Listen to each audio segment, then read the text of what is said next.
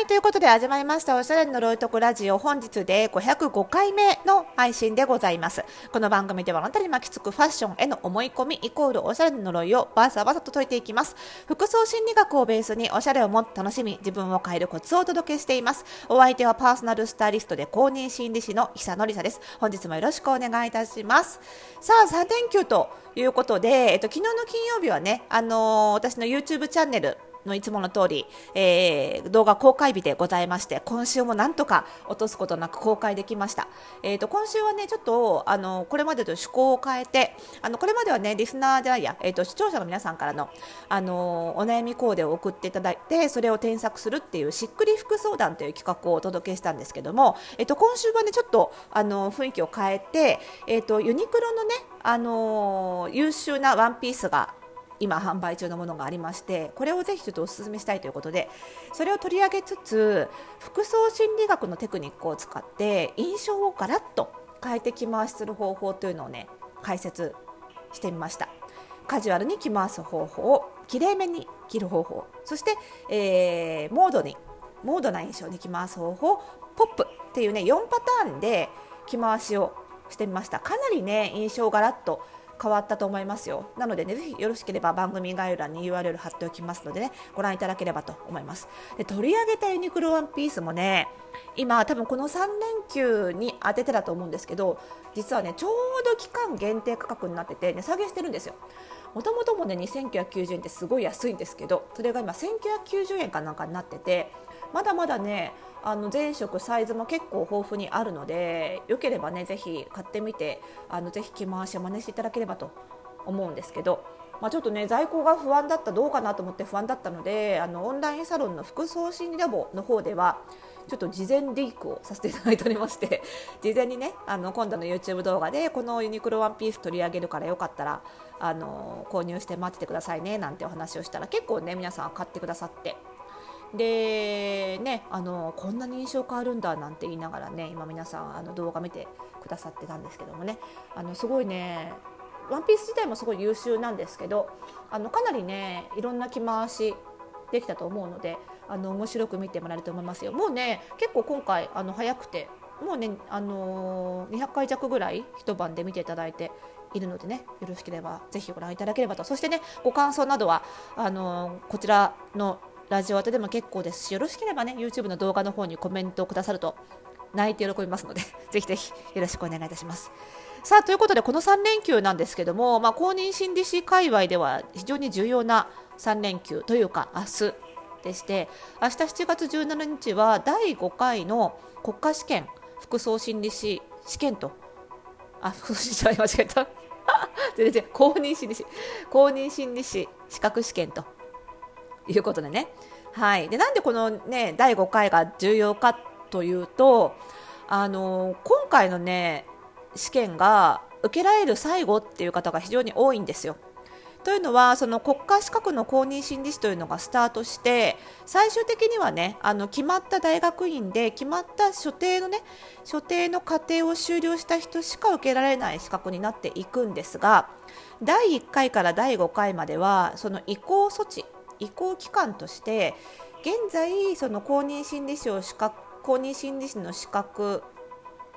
に準ずるような業務をしている人に関しては、えーそれが証明できれば大学院卒業じゃなくても受験資格が得られますよっていう期間これがね明日実施される第5回まで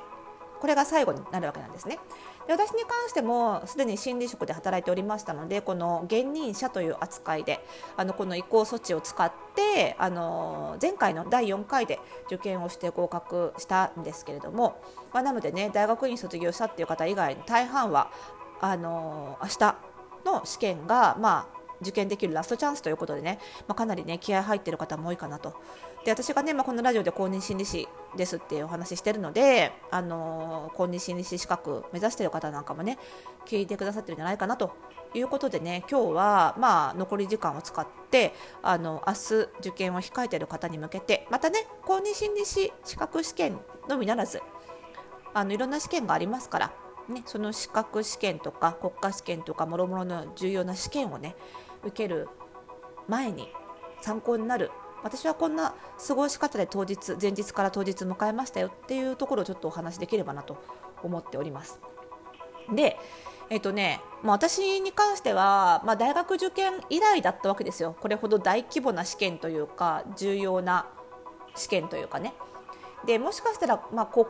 ましてや国国試なんて今後受けることはあるか分かんないですし、ねまあ、勉強好きなので生涯通じて勉強はしていくつもりなんですけどこんな大規模な試験を受けるのはもしかしたら人生最後かななんて思いまして。で受験勉強もそうなんですけどあの資格試験当日の過ごし方に関してもまあ悔いのないようにしようと。これまでの自己理解自分を理解してきたことをフル活用して自分のご機嫌を取りまくりこうなんだろうな。コンディションがめちゃめちゃいい状態で受けてやろうと思ったわけですよ。なんでいろんな工夫をしたんですね。でまず前日から始まるんですけど、まあ、前日はもうねそんなに勉強しないで早く寝ましたでまあまだ緊張して寝らない寝れないんですけど、まあ、寝れなくても目をつぶって横になってるだけでも脳と体は休まってるわなんて思いながら早めに寝てで当日はちょっとね早めに起きましてでまあこれはね早めに起きれば当然ちょっと脳が活動し始めますからね。その試験始まるのがまあ9時台じゃないですか。そこにちょっと脳のゴールデンタイムを持っていくようにちょっと早めに起きまして。とにかく早めに出る。であの自宅近くのドトールでちょっとコーヒーいっぱい飲んで ちょっと気持ちを落ち着かせつつ迎えました。でやっぱりねその不安なんですよ。行くまで。でその不安で大学受験の時なんかはねやっぱりねこの行く道すがらもねもう必死こいて赤本とか見てましたよね。なんですけど、まあ、大抵たまたま受験直前に試験直前に開始直前に見たページの問題がたまたま出たなんて真剣ゼミの漫画みたいなことは大抵起こらない。で大抵の場合はあここも分かってないかもしれない。あここも暗記があんまりできてないかもしれない。って大体不安になるだけなんですよ。だからもう潔く見ない。で見ないとなると気を紛らわせなきゃいけないんだけどあんまり目も疲れさせたくないし脳も使いたくないわけですよ。エネルギー温存したいので。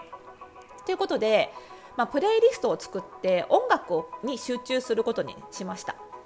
でそのプレイリストもさなんか自分で作るとあ次この曲来るなっていうのが分かっちゃうのであんまり気が紛れないんですよ。なんで私の場合は夫に作ってもらいましたプレイリスト。なので私の好きそうな曲と私が知らないじゃあんまり聞いたことないけど私が好きそうな曲を入れといてくれと。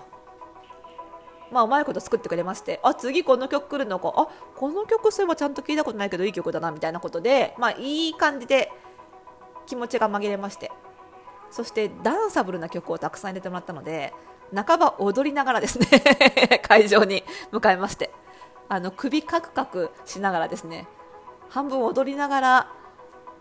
あの飯田橋近辺のですね会場で去年私を見かけた方がいたらそれは私ですという感じなんですけど 変な踊ってるおばさんがいたら私私だったんですけど、ま、そういう感じで行きました。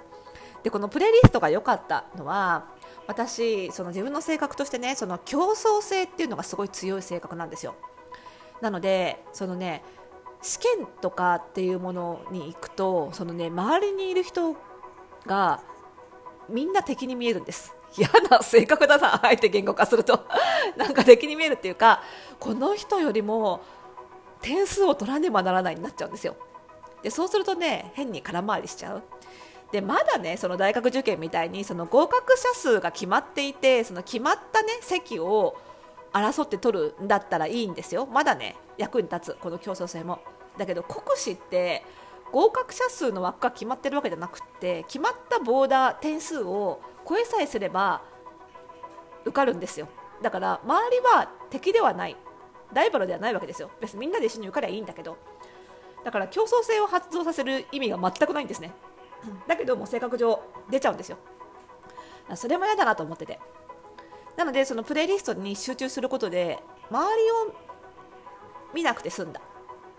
自分だけに集中できた。やっぱり競争性強すぎると周り見ちゃってね自分に集中できないのでそれも良かったかなと思いますので、まあ、ちょっとねその辺気になる周りが気になっちゃうって方はプレイリストおすすめです。であとねお昼ご飯ね心配されてる方も多いと思うんですけどやっぱりね会場周りであの現地調達しようっていうのはちょっとやめた方がいいかなっていう気がするんですよ。結構コンビニとかも混むし、ね、あのね、レジなんか並んじゃってね、時間通りに帰れるかなってヒヤヒヤしちゃってもあれなので、持ってたんですけど、とはいえ私の場合には自分で作ると、それはそれでなんか、腐ったりしたら嫌だなっていうのがあって。で、まあ、コンビニで売ってるものだったら安心だろうってことで自宅近くのコンビニで買っていきました。でポイントとしてはやっぱり